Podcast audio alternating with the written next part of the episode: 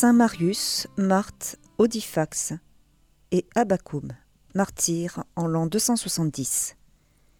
Marius était un notable persan qui s'était converti avec son épouse Marthe et ses deux enfants, Odifax et Abacoum, au christianisme. Venu avec sa femme et leurs deux fils en pèlerinage à Rome sous le règne de Claude le Gothique, ils se dévouèrent à soulager les victimes de la persécution, à visiter les prisonniers et à ensevelir dignement les chrétiens exécutés. Quand ils furent reconnus comme chrétiens, ils furent arrêtés et refusant toute proposition d'idolâtrie, condamnés. Les trois hommes furent décapités et Marthe périt noyée.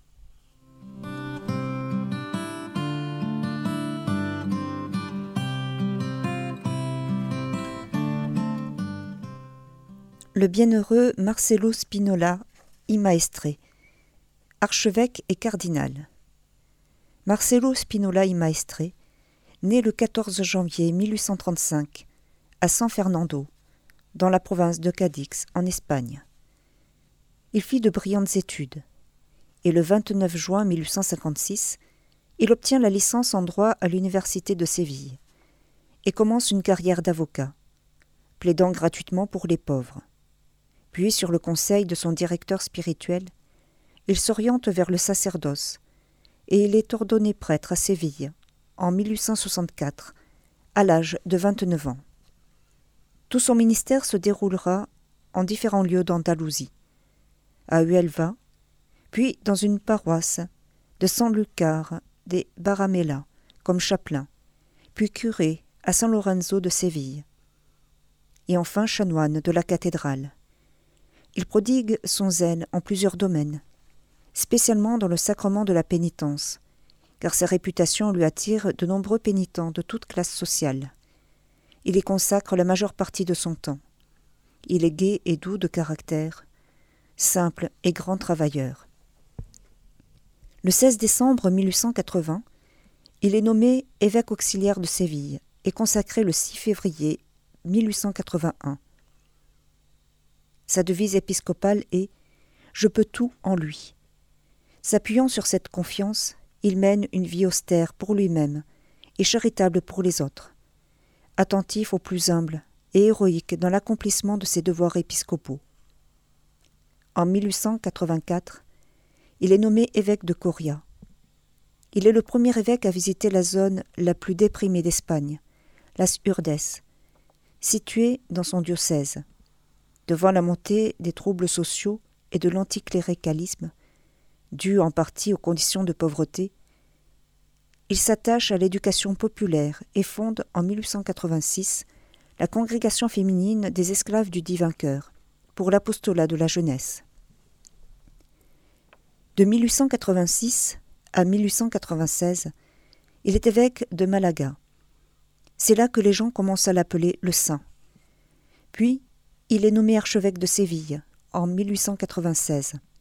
Toujours préoccupé des pauvres, il cherche des moyens pour les aider et on l'appelle l'archevêque mendiant. Il est mêlé à tous les mouvements de son temps, mais son indépendance ecclésiale le situe au-dessus des divisions et des partis, ce qui le rend porteur de paix et de compréhension, en même temps que défenseur de la liberté de l'Église dans l'accomplissement de sa mission sacrée.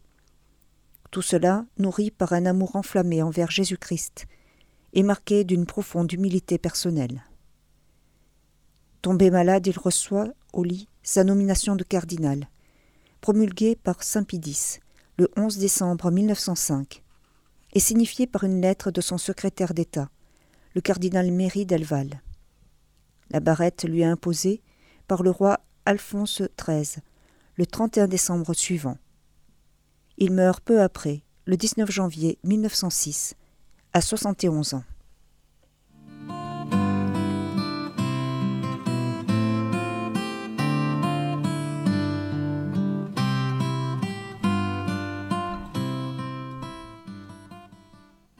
À Smyrne, en Asie, vers l'an 167, la passion de Saint Germanique, martyr de Philadelphie.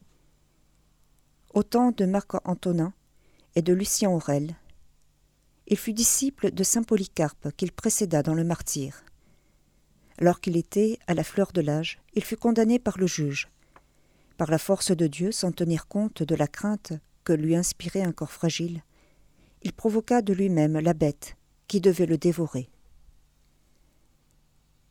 À Spolète en Ombrie, au deuxième siècle, Saint Pontien, martyr. Au temps de l'empereur Antonin, il fut, dit-on, violemment frappé de verge pour le Christ, et enfin transpercé par l'épée. Commémoraison de Saint Macaire le Grand, prêtre et fondateur du monastère de Cété en Égypte. Ancien chamelier, il apprit à la suite de saint Antoine à mourir au monde, et à lui-même, et à vivre pour Dieu seul. Et il enseignait à ses disciples à faire de même. À en Lombardie, commémoraison de saint Bastien, évêque, en l'an 409. Lié d'amitié avec saint Ambroise de Milan, il combattit avec lui avec vigueur pour défendre son troupeau de l'hérésie arienne, alors florissante dans la région. À Como, en Lombardie, vers 580, les saintes Libérate et Faustine, sœurs et vierges, à l'origine du monastère de Sainte-Marguerite. Près de Chartres, en 593, Saint Lomé, abbé du monastère de Corbion, qu'il fonda dans la solitude du Perche. À Rouen, vers 762, Saint Rémy, évêque. Frère du roi Pépin, il veilla avec une application zélée au chant de la psalmodie à la manière romaine. Enfin à Corcyre, en Grèce, au Xe siècle, Saint Arsène, évêque, pasteur attentif à son troupeau, et assidu à la prière nocturne.